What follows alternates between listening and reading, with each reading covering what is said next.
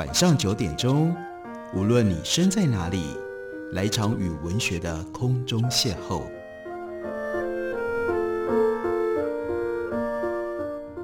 杨照谈书，邀您一同遨游文学世界，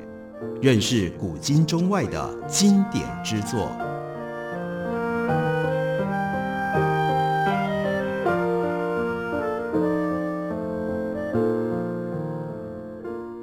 各位听众朋友，大家好，非常欢迎收听杨照谈书。本节目以台北广播电台 FM 九三点一，每个星期一到星期五晚上九点为大家播出。我是杨照。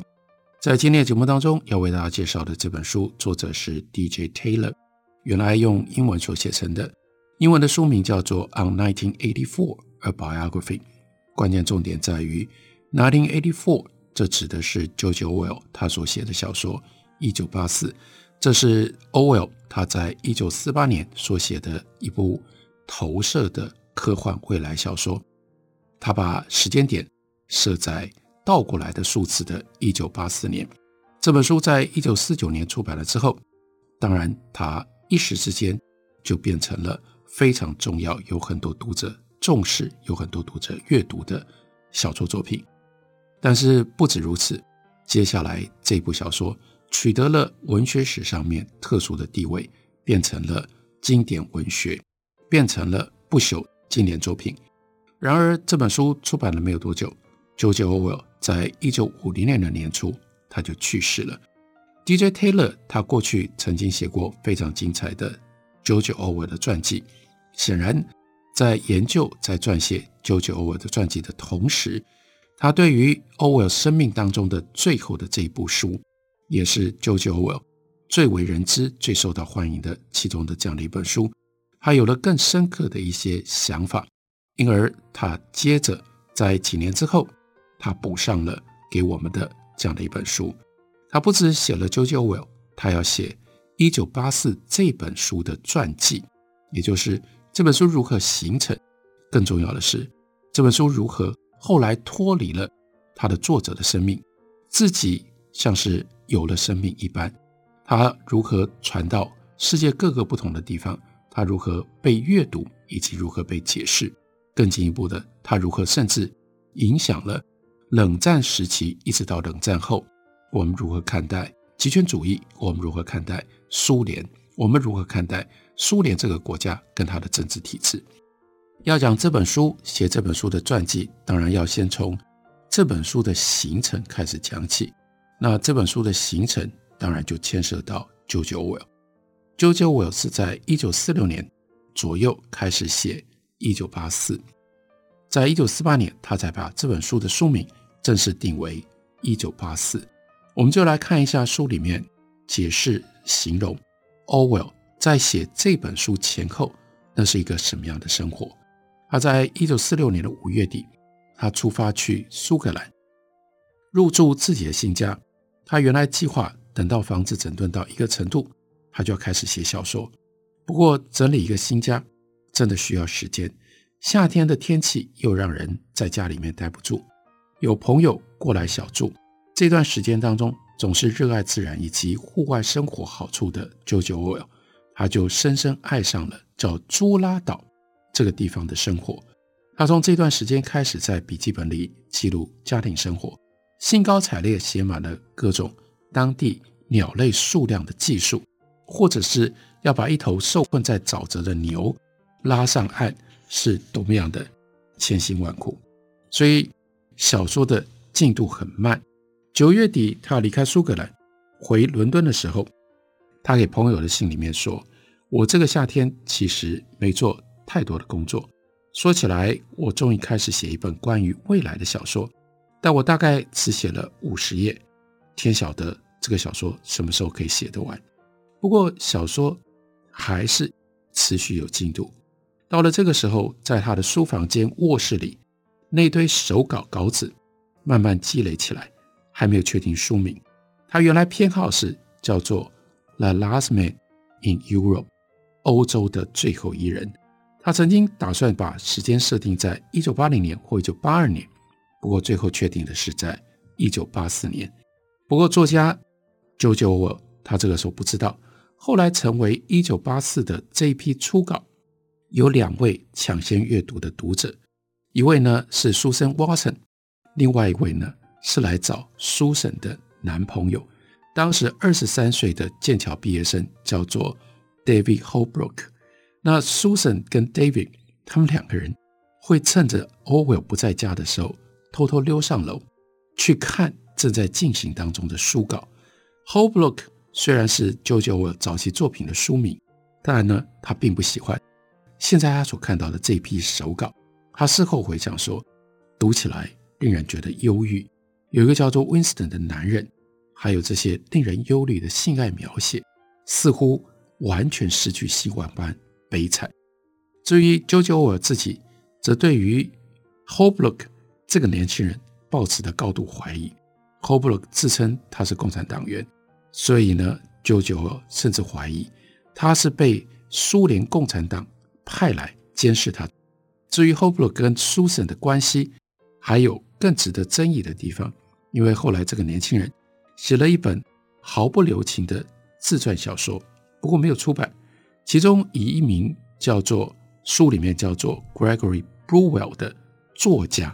一听大概就可以知道。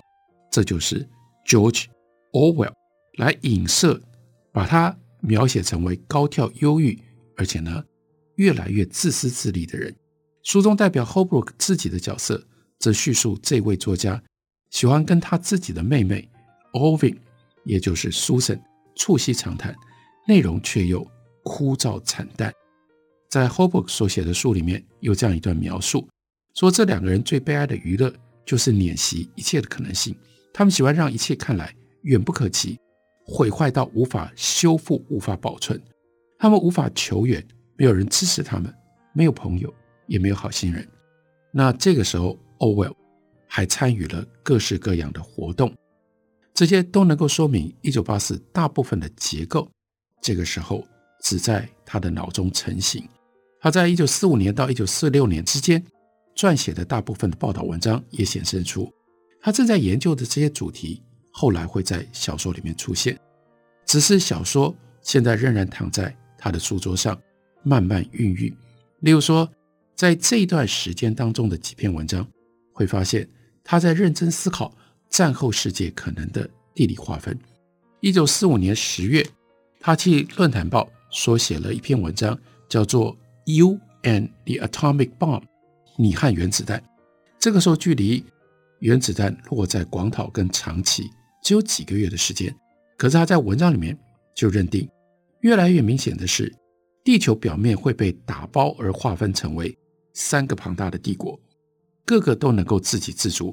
切断跟外界的联系，而且各个帝国的统治者都是自行宣布当选的寡头政治领袖，只是呢披着某一种伪装，这不就是一九八四年他所描写的未来世界？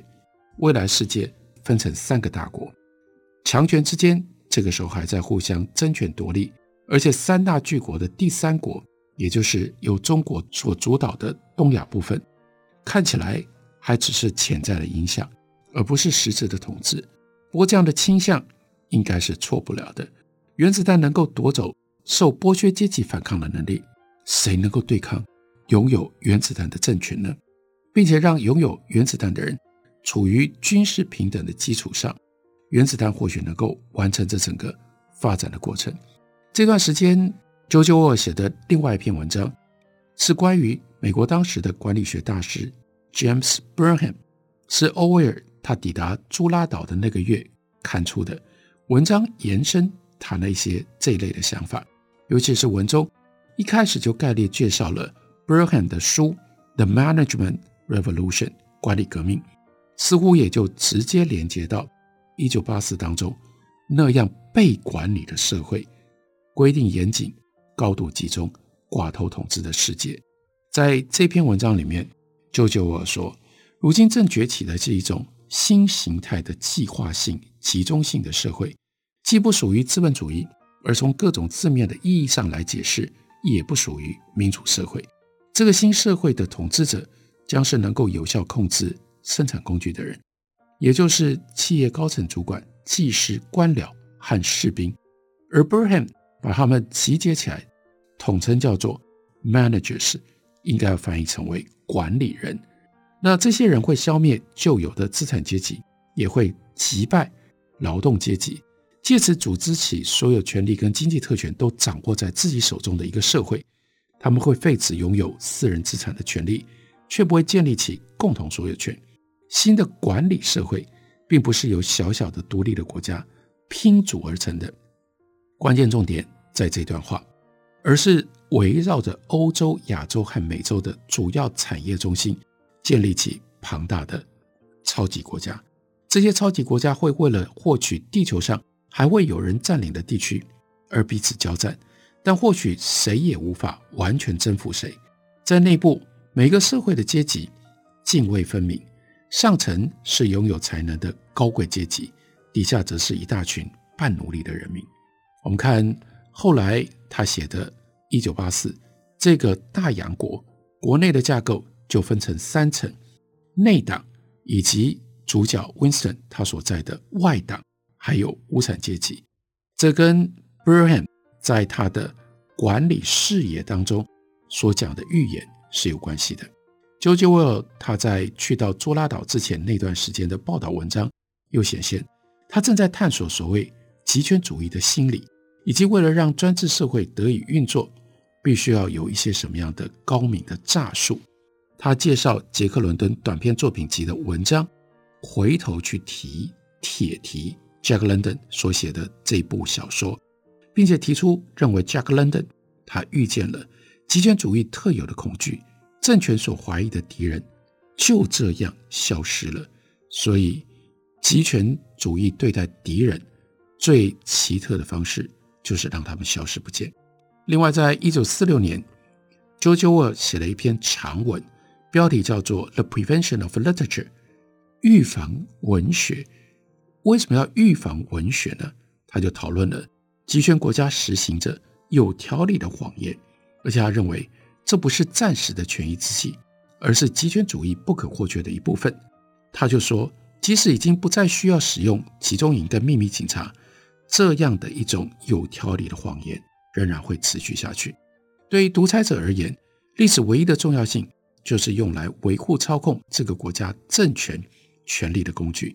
理论上来说，集权国家的领袖绝对不会犯错，但实际上却必须要重新、经常重新调整某些事件，才能够呈现出这些领袖受人民欢迎的形象。同时，为了政权的运作能够顺利，也必须要经常变更法规跟政策。只有不断调整历史事件的记录，才能够说得过去。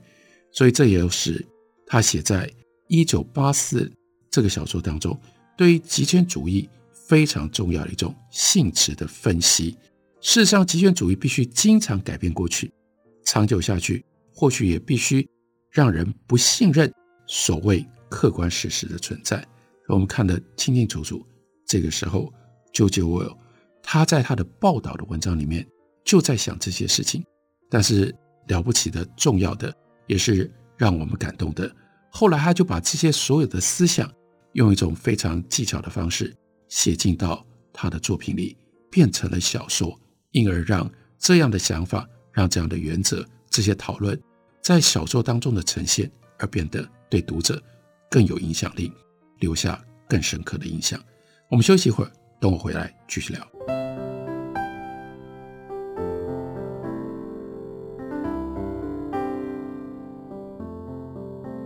听见台北的声音，拥有颗热情的心，有爱与梦想的电台，台北广播 FM 九三点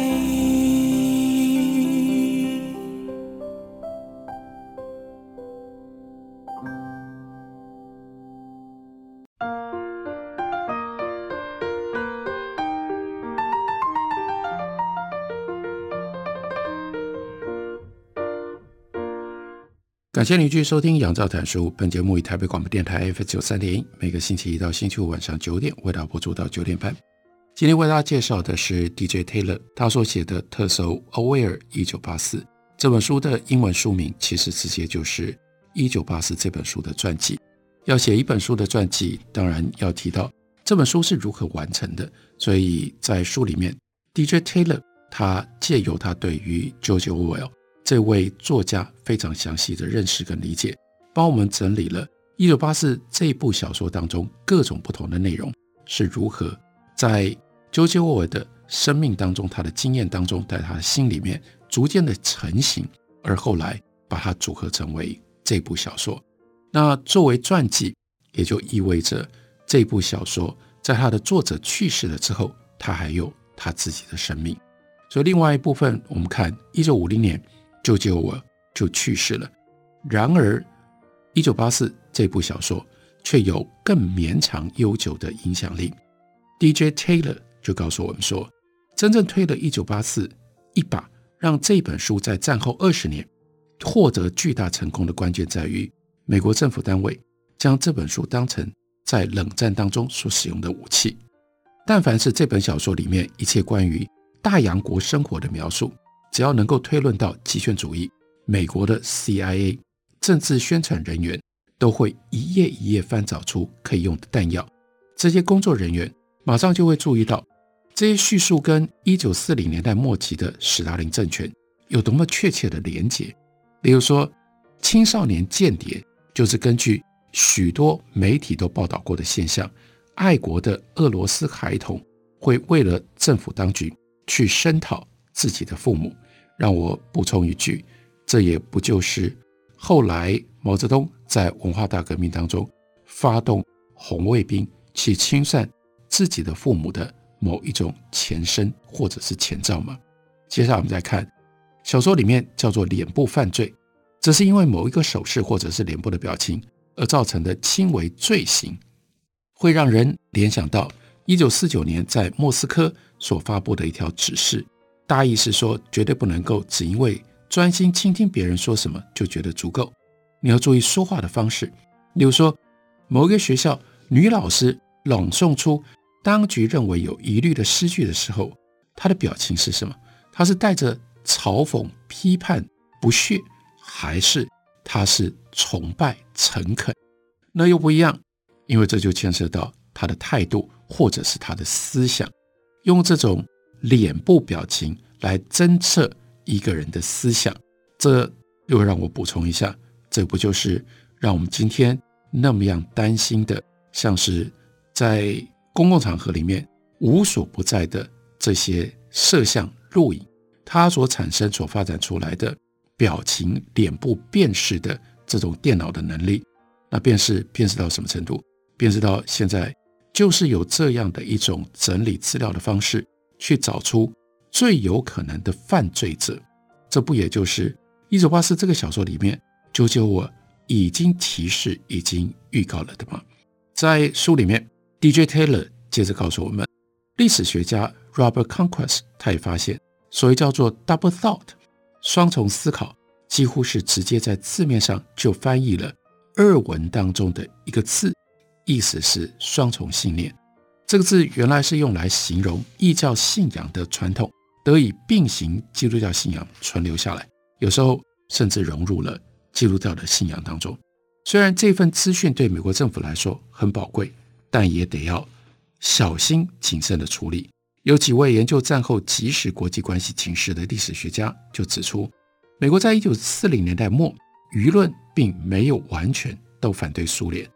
对于几百万的美国人来说，俄罗斯不就刚刚才是一个英勇的盟国吗？跟美国并肩打败了德国。一九四三年，在战争当中，有一个乐团叫做 Golden Gate Jubilant Quartet，就推出了一首。表示友好的歌曲变成了畅销金曲，歌词叫做“史达林从不拖泥带水，告诫柏林的野兽精队，他要把他们驱逐出去，否则他绝对不会满意。因为苏联在战争当中所做出的贡献，所以即使是意识形态有一些缺陷跟美国不一样，也可以被原谅。不过这个时候是杜鲁门总统主政，还有。马歇尔计划的时代，为了遭受苏联渗透所威胁的非共产欧洲国家，来提供政治跟经济上的资源，政治跟经济上的支持。杜鲁门的政策后来由艾森豪，虽然两个人一个是民主党，一个是共和党，但这个政策对外的政策是延续的。关键部分就是要鼓动反苏联的情绪。值得注意的是，这番努力不只是发生在政治的场域，也出现在流行文化的世界当中。一九五三年，斯大林去世之后没有多久，CBS 哥伦比亚广播公司就直播了五十分钟长的《一九八四》改编剧。看过这部剧的观众，显然都不会怀疑背后的政治意涵。剧中并未暗示小说主要的场景叫做第一起降跑道是在伦敦，而且呢夹杂了大量的美国口音。这个最重要的思考反对者显然指的是 Trotsky，而老大哥的形象，用 Debbie Ryan 的话来说的话，那就像是 Mad 杂志向毕卡索所委托的画作。即使如此，这出戏的收视率惊人，意味着其实拍得非常粗，而且呢，他改变一九八四是把一九八四的背景直接改到了苏联，所以这是更清楚的一种影射。在当时有九百万户的美国家庭收看，收视率百分之五十三。为了要强调政治宣传的价值，接下来我们看到是《Life》生活杂志看出了一张在这出戏排练侧拍照片所组成的跨页彩图，其中还有一项更加反共产的翻转，那就是导演 Tobe Nickel 后来表示自己的目的是要在观众的潜意识当中灌输他们观念。将《一九八四》这本小说和 Joseph McCarthy 不断推动的 Red Scare 连接在一起。有一个女孩扮演 Parsons 家那个偷听父母动静的女儿，听到她在睡梦当中喃喃低语：“Down for the Big Brother，老大哥下台。”所以呢，女儿就出卖她。一年之后，这个演戏的女孩看到。Joseph McCarthy，他的那个可怕的听证会，表示他自己就想起了一九八四。如果说政府单位并未干预 CBS 的改编，那么在一九五零年代初期，不断努力想要把小说转换成为一部剧情长片，或者说变成一部能够推销政府认可的俄罗斯局势剧情片，这些动作都能够直接追溯到 CIA 的叫做 Office of Policy。Coordination 政策协调处，在这个单位里有两位参与了心理战工作坊的成员，他们去到英国去找谁呢？去找 George Orwell，最后在病榻前结婚的第二任妻子 Sonia，劝他签署愿意授权，不只是一九八四，要什么呢？Animal Farm 动物农庄。众所皆知的是。，Orwell 的革命预言最后无法蜕变成为一部结局不同的动画片。电影当中，农庄除了猪群以外，动物组成的反抗军冲入农舍，并且赶跑了他们的压迫者。对于这个 CIA 的心理战工作坊来说，《一九八四》看起来是更具备有吸引力的提案。值得他们庆幸的是，这个时候呢，电影版权握在一位拥护 McCarthyism 的人手里。那是叫做 Motion Picture Capital Corporation 的 Peter Rasvon，所以呢，心理战工作坊就联合了另外一项政府的宣传工具，就是刚刚成立的美国新闻署，完成了这笔交易。所以呢，接下来就进行了电影的制作。这是啾啾我来不及见到《一九八四》这部小说它延续出来的生命，变成了电视剧。这个时候又要变成。电影，那另外一个，在一九五零年代文化冲突当中相当活跃的右翼压力团体，叫做美国文化自由委员会，他的常务董事 Saul Stein，他就为剧本提供意见。他相当坚持故事线不应该建立在某一个充满未来感的异世界，而是呢要跟当今极权主义有确切细节许多相关连接。有就是要展现出铁幕之外的更多的面向，所以他就建议说，老大哥的海报要用真人照片来展示，不是用漫画风格呈现刚刚过世的卡通版史达林。对于 Solstein 来说，目标就是要呈现仔细观察之后的真实性，不需要夸大或者是强调戏剧张力来演出，叫做延伸了某一件我们今天就能够直击的事件。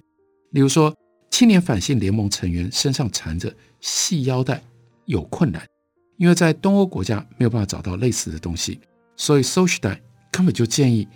就把它改成背章。茱莉亚的造型应该就是佩戴背章。问题更大的是小说的结局，身心崩溃而垂头丧气的温斯顿，他承认自己赢得了对抗自己的这场战争。他爱老大哥，所以一来，美国文化自由委员会这些人非常希望把他们假想当中苏联的现实生活完全呈现在美国观众眼前，